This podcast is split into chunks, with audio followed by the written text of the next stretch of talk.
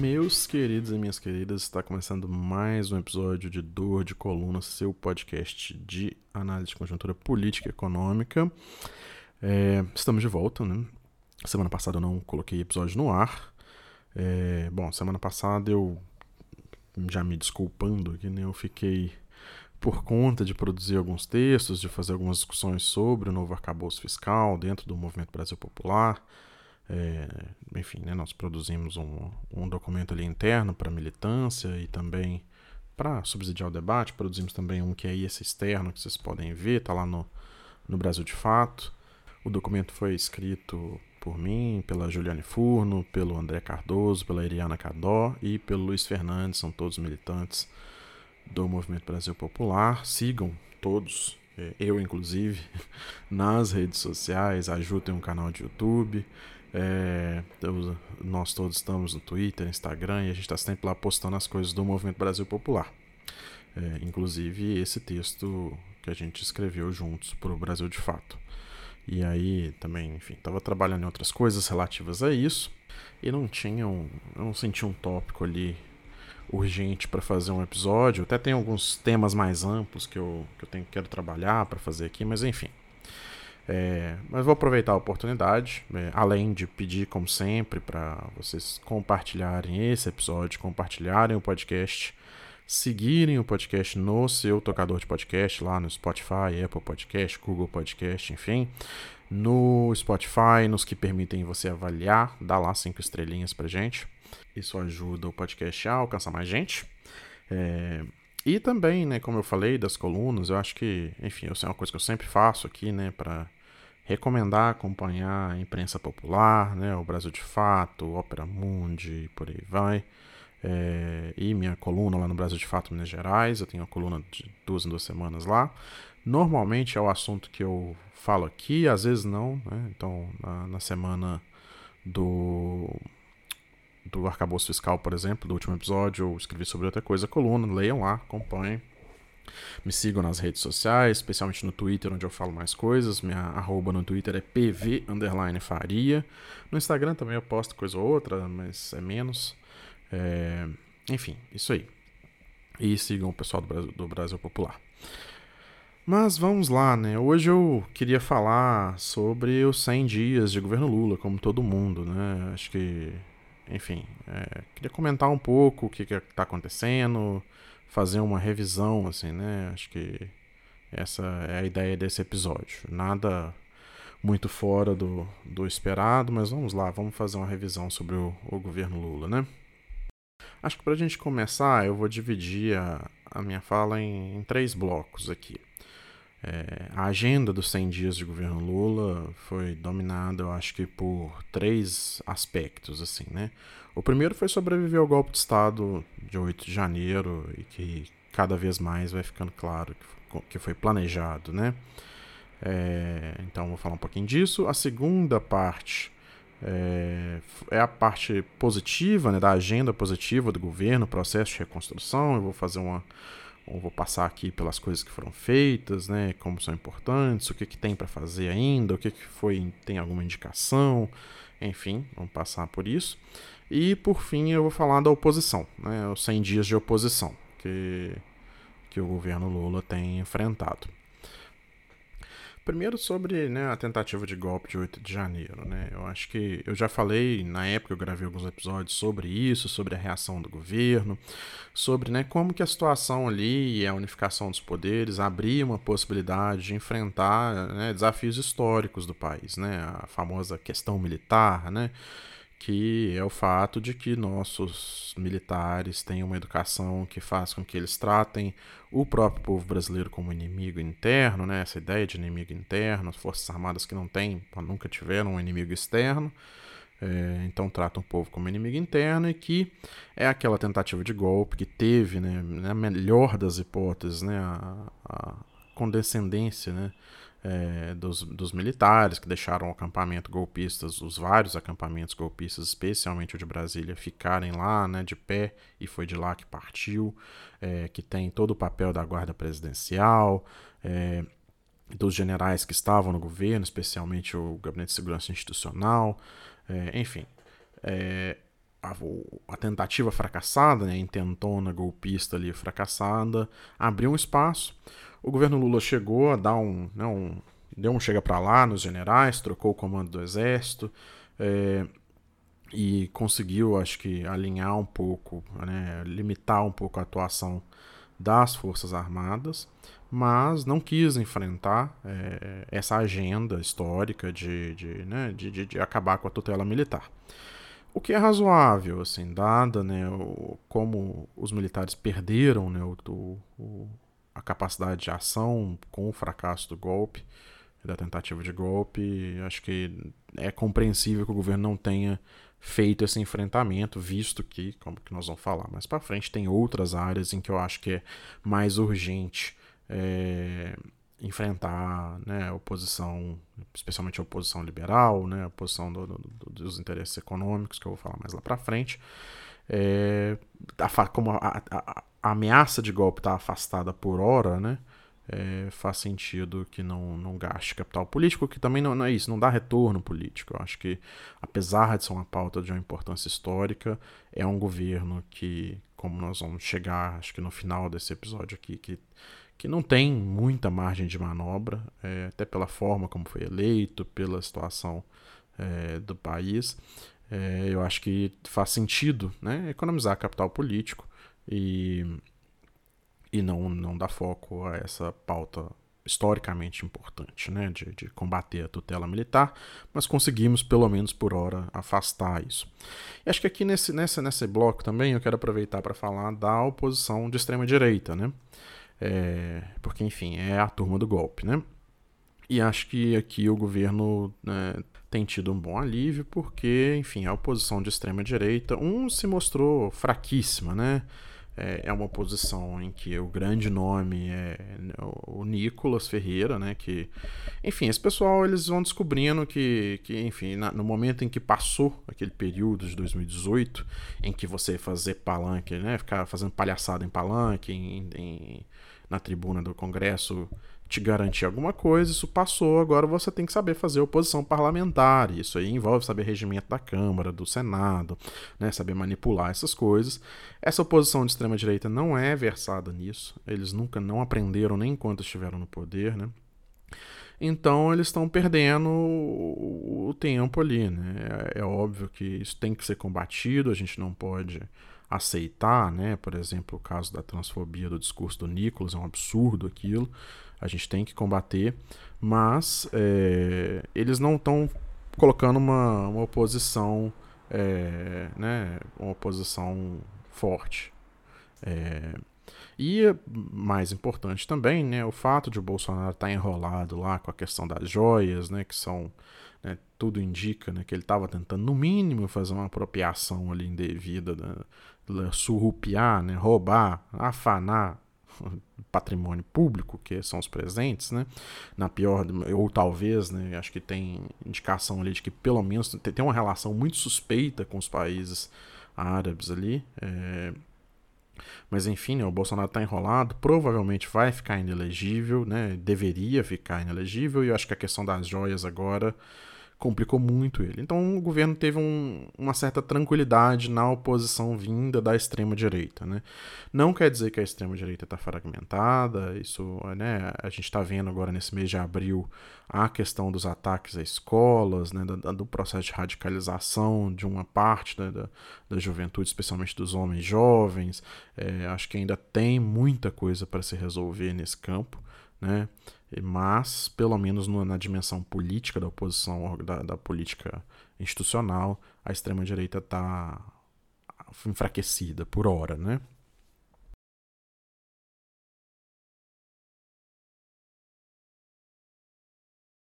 E aí vamos falar de coisa boa, né? Assim, acho que ainda no, na questão relativa ao golpe, né? Uma primeira coisa desse, da proposta de reconstrução, né? Eu, eu vou falar um pouquinho na parte da, da oposição da imprensa, Mas assim, a suposta falta de marca do governo, não. O governo tem uma marca que é ser um governo de reconstrução nacional, foi eleito com base nisso, né? E está fazendo isso, né? E, e, aí, pegando na relação com o golpe, né, a primeira coisa que o governo fez foi, aos poucos, começar né, a abrir o espaço para a retomada do Pacto Federativo. Né?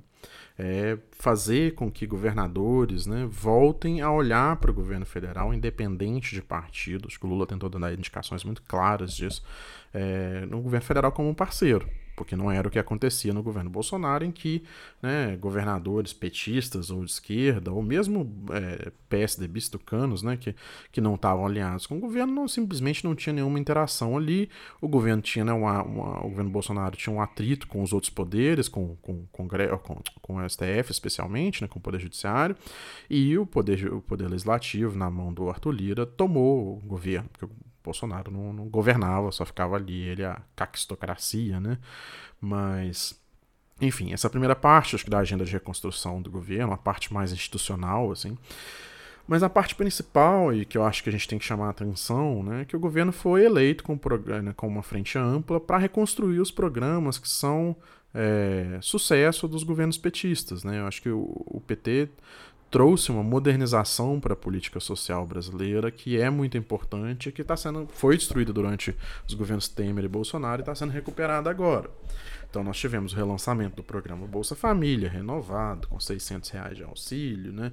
E aí não é só a questão de ter o Bolsa Família relançado, retomado, mas gente, eu acho que assim e eu vou falar de vários exemplos aqui, o combate à pobreza e a extrema pobreza é um complexo. Né? Eu já falei isso, isso, aqui em outros episódios, eu gosto sempre de ressaltar isso. Né?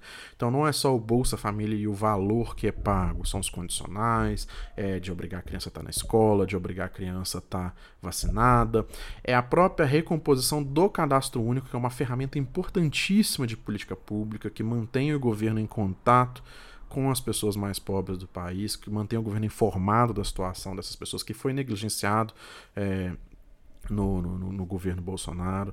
O governo está fazendo uma limpa no Bolsa Família também. Porque o que aconteceu? No momento em que o, o, o, o Bolsonaro tirou o Bolsa Família, né, o fato de ele ser pago para a mulher, né, passou a ser pago para qualquer pessoa que solicitasse, é, mesmo. E aí as pessoas começaram a dividir é, casa, então a casa recebia dois Bolsa Famílias, na verdade era uma família só, estava recebendo um, e isso tem um custo, né? Isso previne e faz com que outras pessoas que têm direito de fato ao programa não tivessem acesso, a gente começou a ter fila, né?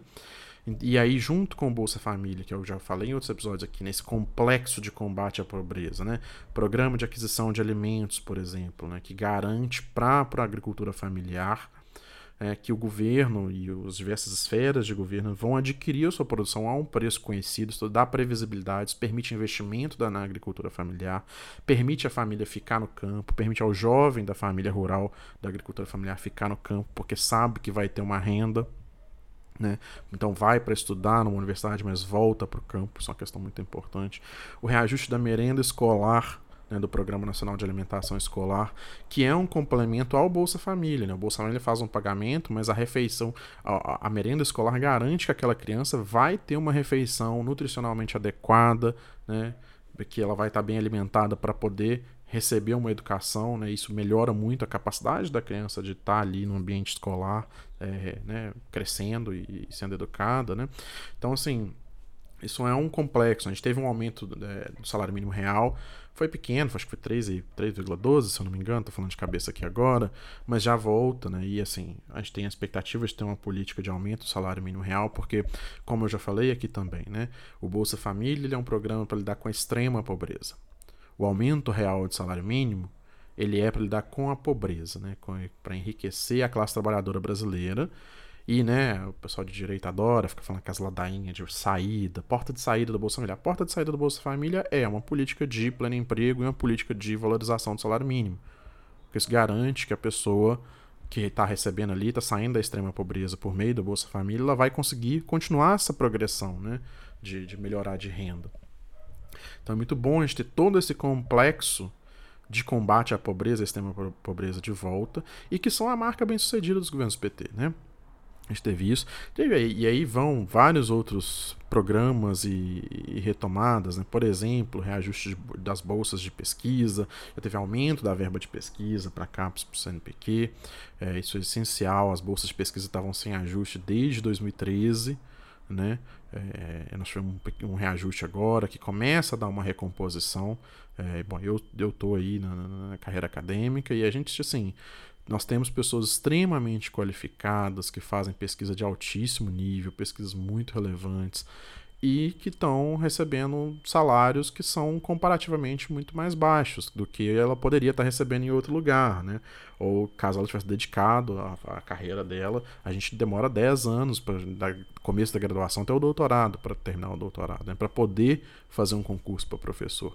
E você passa esse período todo é, recebendo um salário que é comparativamente baixo a pessoas com formação equivalente, né? Então é, acaba afugentando as pessoas da carreira científica. Então teve uma recomposição de bolsas, teve um aumento para o é, serviço público. O serviço público está com salário defasado, não recebeu aumento há muito tempo, teve um aumento de 9% linear. Né? Por exemplo, os professores, né? eu sei que o salário dos professor, professores de universidade estava com mais, se não me engano, 34% de atraso em relação à inflação. Né? Isso também limita a carreira. Gente, é, porque as pessoas têm essa ideia, né? Ah, vai dar aumento para servidor público, absurdo, não sei o que, a máquina. Mas, gente, ah, outro dia uma pessoa teve uma interação dessa comigo no Twitter. Né? Ah, mas tem que investir em educação, não pode dar aumento. Mas, gente, assim, investir em educação é garantir o pagamento adequado para o professor, é o principal insumo da oferta de, do serviço educacional, né? Não é fazer mais escola, fazer mais infraestrutura. Isso também é parte, mas você ter um serviço público que é professor, que é policial, que é enfermeira, que é médico, que é, enfim, né, que é o burocrata, que organiza os programas, que está lá garantindo o cadastro único do Bolsa Família, etc, etc, isso é importante, tá? Isso a gente não pode cair nesse preconceito aí do, do, do serviço público. Enfim, né? Acho que teve toda essa dimensão de retomada do, dos programas eu, e acho isso muito bom.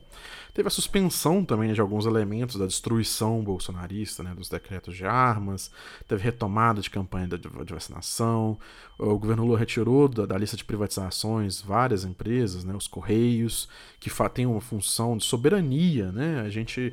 Ah, mas o Correio demora para entregar lá em Curitiba. Mas, enfim, isso pode ser melhorado. Isso não, tem isso não quer dizer que tem que privatizar, não. E até porque, porque os Correios não só fazem a sua entreguinha de, de coisa da, da Shopee, que você fica comprando aí, que não paga imposto, mas também entrega em qualquer município do Brasil que a empresa privatizada não vai fazer. E outras super importantes, por exemplo, a Ceitec, que é uma empresa de semicondutores estatais. Ah, mas por que, que o governo tem que ficar produzindo chip, vai ficar produzindo computador ruim, não sei o quê? Gente, nem tudo que tem que ser produzido é produzido é iPhone com chip mais de última geração, que só o Taiwan produz. Tem aplicações, o seu carro tem chip hoje, é, tudo quanto é tipo de coisa que não precisa ser o chip mais moderno, pode ser um, um chip mais simples. E o Brasil saber fabricar e incorporar essa tecnologia e trazer esse tipo de indústria e ter uma estatal para fazer esse tipo de, de incorporação de tecnologia é importante.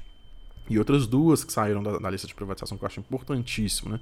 que é a Serpro e DataPrev, que são duas empresas estatais que lidam com dados de previdência e com os dados do, do cidadão, né? do, do, que o governo brasileiro gerencia. Isso está vindo para privatização, gente. É um nível de privatização, assim, que é entregar a soberania, sabe? É dados sobre a cidadania né? nossa, né? nossos dados, né? Tá na mão de empresa privada, tá em servidor da Amazon, entendeu? A gente tem que ter, por mais que às vezes fosse um pouco mais eficiente, não sei o que, a gente tem que sempre pensar em soberania. Você ter uma empresa igual os Correios, que entrega em qualquer lugar do Brasil, que garante que qualquer cidadão vai ter acesso a um serviço, que leva serviço bancário para a área onde não tem banco. Isso é importante, isso é soberania. Né? E isso foi coisa que o governo Lula fez.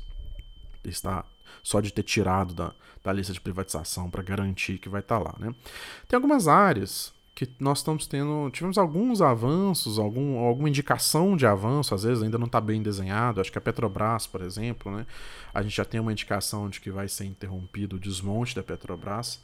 É, para quem quiser saber mais sobre isso, eu sempre recomendo os vídeos do Eduardo Costa Pinto, que é o professor do UFRJ, é, lá no YouTube, só digitar Eduardo Costa Pinto, ele vai mostrar como que a Petrobras estava basicamente sendo desmontada, né? Estavam vendendo ativos da Petrobras e distribuindo como se fosse dividendos, né? E falando, olha, a Petrobras está lucrando muito.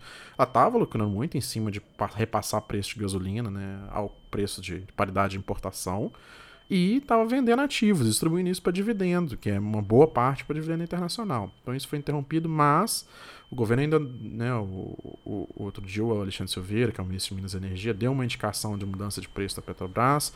O João Paulo Prats já deu uma algumas já começou a fazer algumas mudanças de não repassar automático e tal, mas acho que ainda está em aberto o que, que vai ser o papel da Petrobras, né? O Lula fala muito de retomada dos investimentos, mas ainda não está claro como que isso vai proceder. A gente está é, esperançoso, esperando, olhando para isso. Né? O papel do BNDES também, acho que o BNDES teve um papel muito grande ali em estabelecer, que eu vou falar na, na, na última parte, no conflito com a oposição liberal.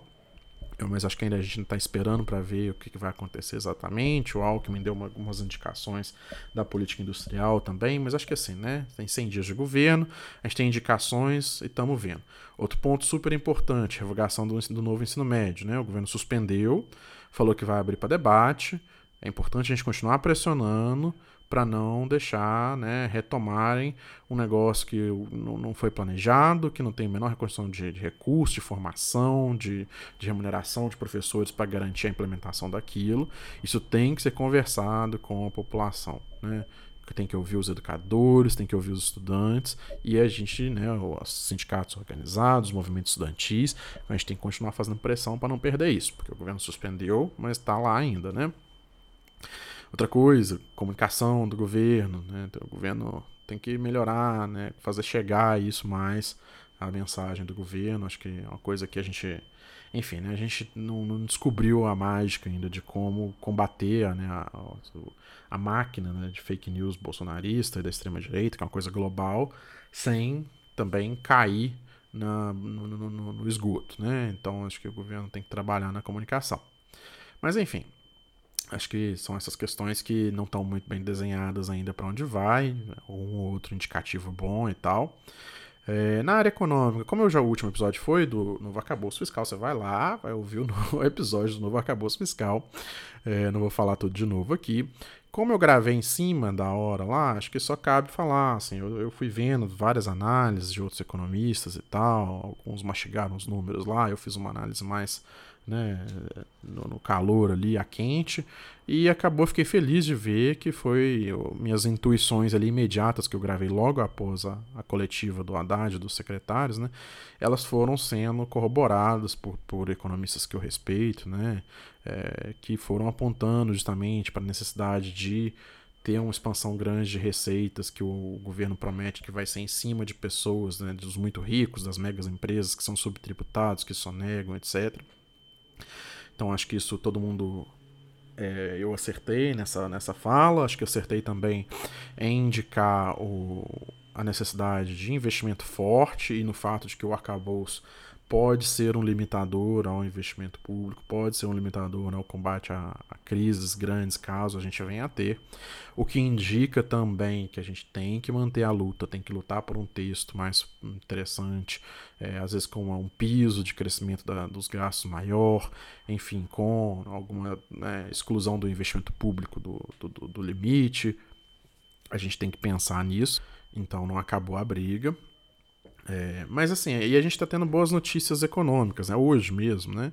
Enquanto eu estou gravando aqui, é, o dólar caiu pela primeira vez abaixo de cinco reais, porque a inflação do, do mês de fevereiro, de, desculpa, de março, que saiu, veio abaixo do esperado. Né? O mercado estava projetando 0,77 ali na mediana da, das previsões das instituições que o, o, Banco Central ouve, né, que, como sempre, convém lembrar, são principalmente instituições do mercado financeiro.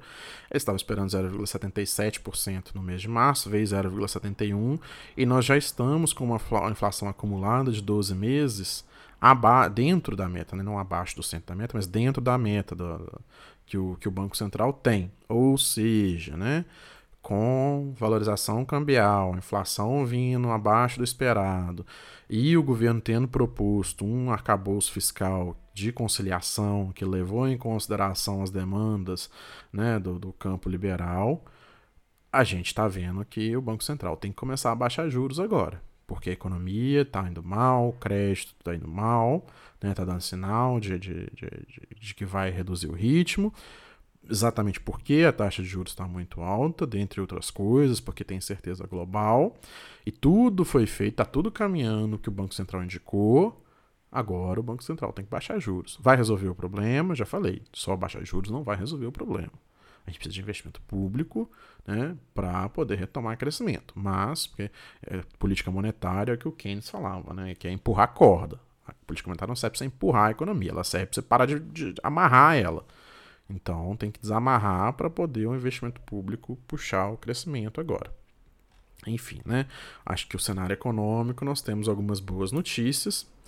E assim, né, para fazer uma conclusão dessa segunda parte, né, o, acho que o governo, alguém fez a conta ali, o governo entregou um terço das promessas de campanha. Acho que por causa disso, né, muita promessa de campanha era retomar a coisa. Então, entregou. É, acho que assim, né, o arcabouço fiscal foi tímido, mas é politicamente compreensível também. A gente tem que, como eu disse, manter a luta.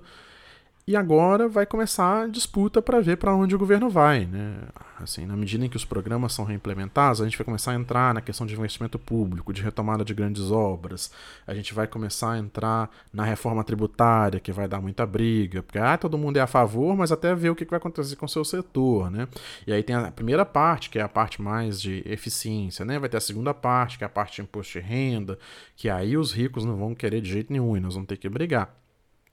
Né? Então, assim, a partir de agora, que já está o governo se reconstruindo a base, né? retomando os programas, agora vai começar uma briga política para ver para onde o governo vai. Né? E nós temos que estar tá na luta, pressionando né? para ter a implementação do programa que foi vencedor nas urnas, do programa do Campo Popular.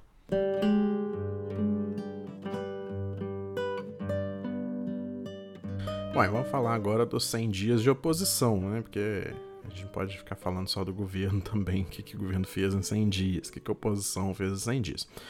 Bom, eu já disse que sobre a extrema-direita, eu já disse, eu coloquei eles lá no, no, pacote de enfrentamento ao golpe, porque é isso que eles são, né? É, mas de onde vem, de onde tem vindo a oposição ao governo Lula? Né? A oposição ao governo Lula vem de dois cantos, é, que não são a mesma coisa, se, se misturam com alguma frequência, mas né, são distintos. Primeiro é o Centrão, né? Que eu, de novo, eu não gosto desse nome, porque Centrão não tem nada de centro. É um aglomerado de parlamentares de direita, em alguns casos bem extrema direita, né? É, pode não ser fanfarrão igual o Bolsonaro, mas né, tem muita base evangélica, tem base das forças de segurança, etc. Que compõe né, o que o Zé Roberto Toledo da Piauí chama de arenão, porque é isso que eles são, derivados da arena, a partir da ditadura, alguns casos diretamente, alguns que foram, né? Ou são filhos, enfim. É, uma parte da oposição ao governo vem do Centrão. Né, que, por quê? Porque eles cobram pedágio para provar até o que eles concordam. É, então o governo tem que lidar com isso. Né? Eles são um freio, mesmo quando é um projeto que lhes interessa, eles vão cobrar e fazer oposição para poder arrancar do governo é, né, algum, algum recurso a partir do controle que eles têm sobre o legislativo. O segundo grupo que faz oposição ao governo é o que eu chamo de o campo liberal. Né? E essa tem sido a oposição. Né, a oposição do centrão, né, dessa direita fisiológica, ela é mais efetiva. Né? Ela, de fato, acho que é a barreira principal ao governo. A do campo liberal é a que faz mais tardalhaço. Né? Eu acho que.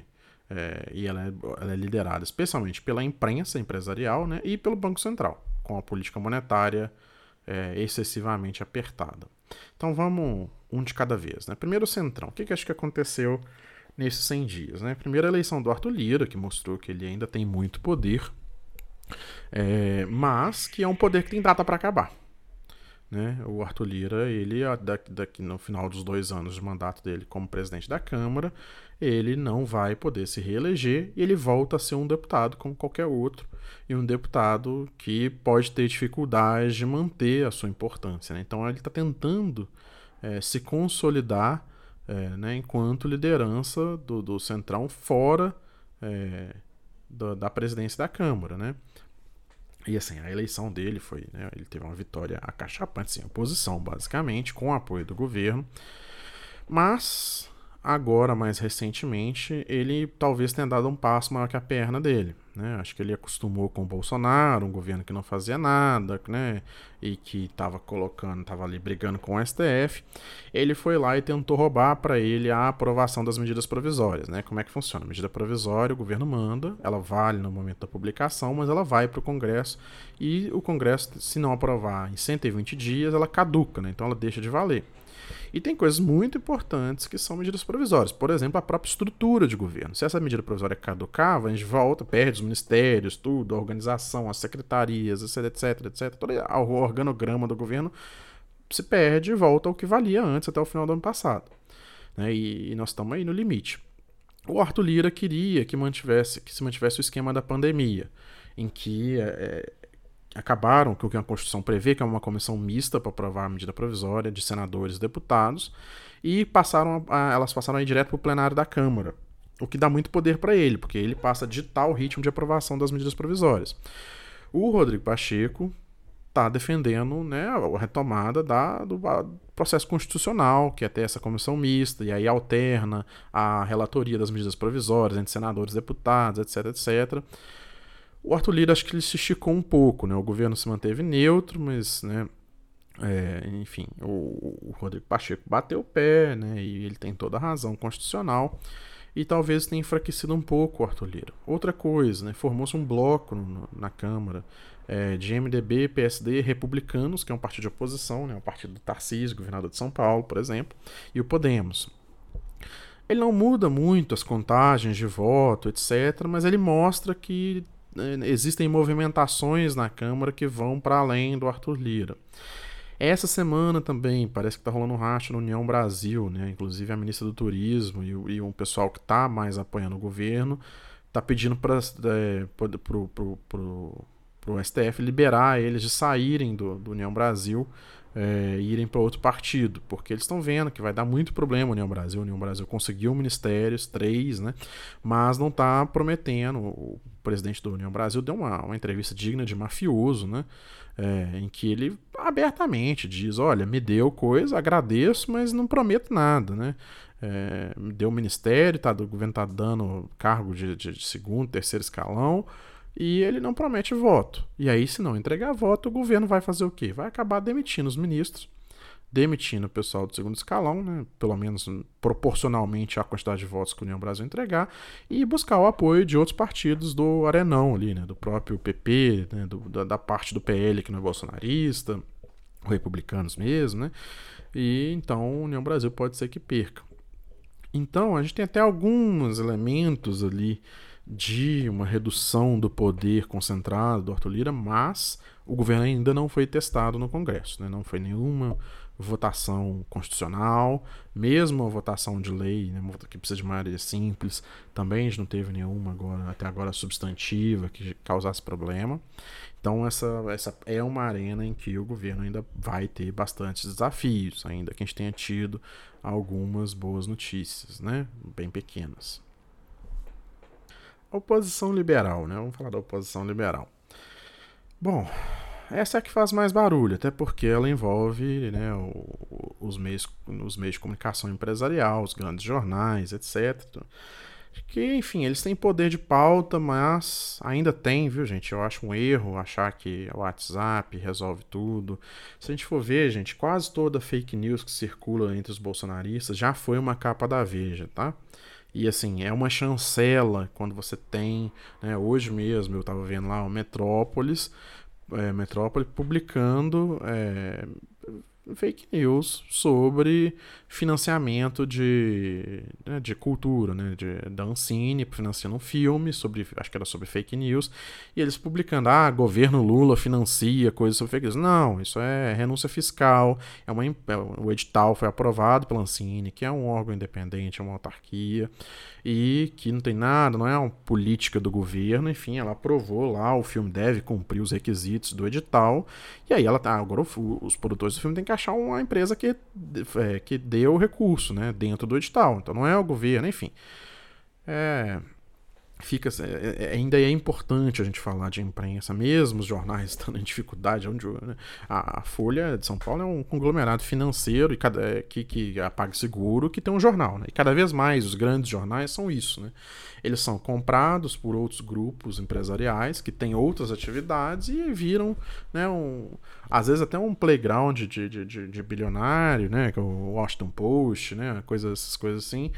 É, ou uma, mais uma operação e normalmente uma bem pouco lucrativa de, de grupos, né, de famílias, de, de grupos empresariais, que antigamente né, a comunicação era o principal é, negócio né, das grandes famílias donas dos meios de comunicação brasileiro. Hoje, cada vez mais, especialmente os jornais, estão virando esse, esse puxadinho ali né, de, de alguma, algum grupo empresarial, de uma família rica, de um bilionário, etc. Enfim, mas é importante. E aí, assim, né, o que vem dessa da, da, da imprensa empresarial, desse campo liberal, é. é, é ah, é, olha, eu, eu, vou recomendar para vocês, coisa que ontem, no, no, Roda Viva, né, que é da TV Cultura, que é do governo de São Paulo, foi o Celso Rocha de Barros, que, como vocês sabem, é um intelectual que eu respeito muito, apesar de quase sempre discordar do que ele fala. É, respeito muito o Celso, ele foi lá no Roda Viva. E assim, é vergonhosa a bancada, porque o Celso ele não é um cara que é petista, defensor do PT, mas ele é um cara razoável, ele, né, ele conhece o assunto. E é vergonhoso quão, quão pouco a bancada, que tinha Vera Magalhães, Pedro Dória, é, uma professora da ESPM que eu não conheço, um jornalista lá que eu não conheço também, a moça e o Joel da Fonseca, que esses três são mais famosos, né? Mas todos eles muito fracos, assim, com um discurso velho, né? O Pedro Doria teve um clipe dele que até deu uma viralizada, ele falando que a esquerda não, não evoluiu, e aí o Celso ainda concorda com isso. Mas assim, ah, um discurso velho, ah, a esquerda é desenvolvimentista. Gente, o Biden é desenvolvimentista, tá?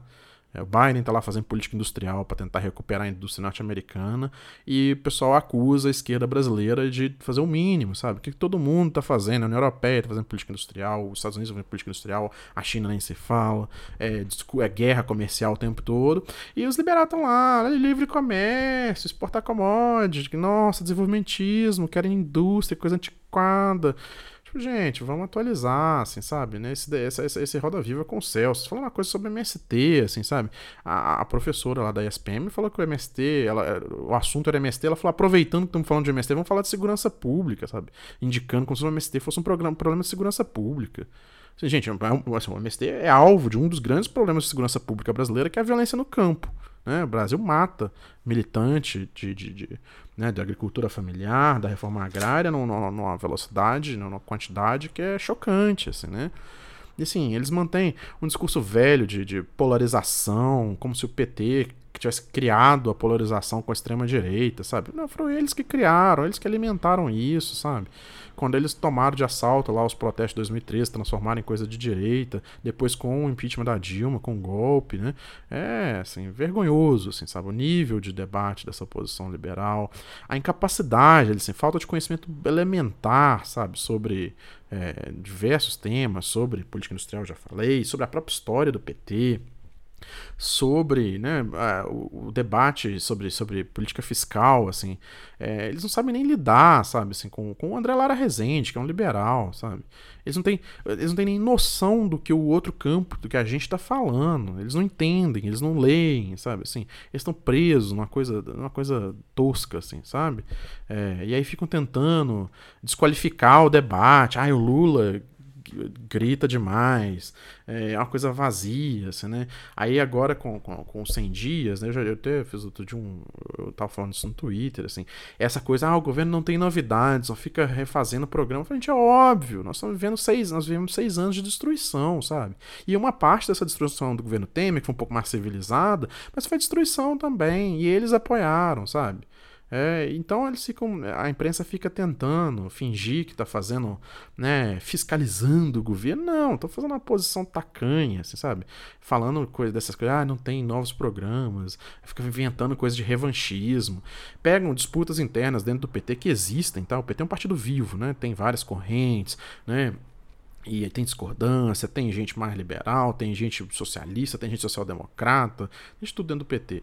E aí ficam é, amplificando isso, como se fosse, nossa, né? Porque, enfim, é o único partido que não é uma cooperativa de deputados, né? Como o Lula falou.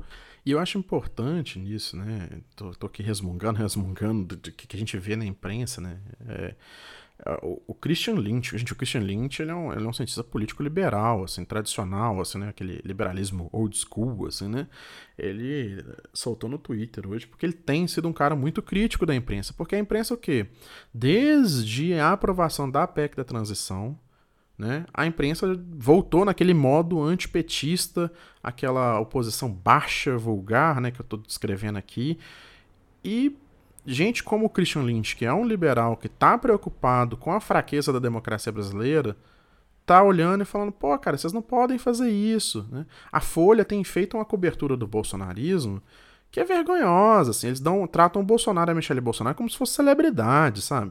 Ah, netinha do Bolsonaro, é, não sei o que. Bolsonaro é um golpista, sabe, gente? Não tem que estar tá cobrindo. Da mesma forma que você não anuncia nome, o manifesto lá desses, desses caras que ataca a escola, mata criança, mata professor, é, o Bolsonaro tinha que receber isso. Assim. Tudo bem que ele merece, ele tem que ter alguma cobertura porque ele é ex-presidente, mas tem que falar na lata, sabe? Não pode ficar falando, ai, Michele Bolsonaro, PL mulher, porra. Não, sabe? É, e, é, e, é, bom ver que liberais como o Christian Lynch estão é, atacando esse e criticando esse discurso tosco da, da, da extrema-direita, né? Ao, ato falho da direita liberal. É, porque, enfim, né, eu acho que eles estão com dificuldade, porque, né, por exemplo, né, o arcabouço fiscal que eu tô aqui falando das limitações e tal, é para é atender eles. Então desarma o discurso fiscalista de Lula irresponsável, que não deveria nem ter existido. Lula foi o presidente mais fiscalmente responsável que a gente teve em muito tempo, sabe? Então, assim, é, é, é deprimente a situação da oposição liberal. Com o que eu falei, né, sobre a questão econômica, o Campos Neto agora fala, filho, a inflação está baixando, o câmbio está valorizando, o governo apresentou um arcabouço, vamos baixar esses juros aí, né? Que é o último bastião do, da, da oposição, vai ser o, o Campos Neto, né? É, enfim, então a gente espera que o Copom na próxima reunião baixe os juros. E acho que assim, né, essa oposição liberal vai ficar falando, falando, falando, a gente vai ter que... Pelo menos eles perderam o lavajatismo, né? É, enfim. É horrível, né? Se os 100 dias de governo, a gente fala, tem um monte de coisa boa para falar, umas críticas para fazer. Os 100 dias de oposição, assim, é deprimente. A oposição não aprendeu. É... Bom, do, do, Centrão a gente não espera nada, né? Mas acho que eu não sei, acho que eu me engano também de esperar alguma coisa do campo liberal, né? Mas se eles querem recuperar o espaço que eles já tiveram, né? Eles deveriam começar a montar um programa e começar a superar esses estereótipos velhos que eles têm sobre a esquerda, né? Enfim. E a, ouçam a assistam, né? Tá no YouTube lá no Roda Viva do, do Celso, acho interessante, sempre vale a pena, apesar da, da bancada.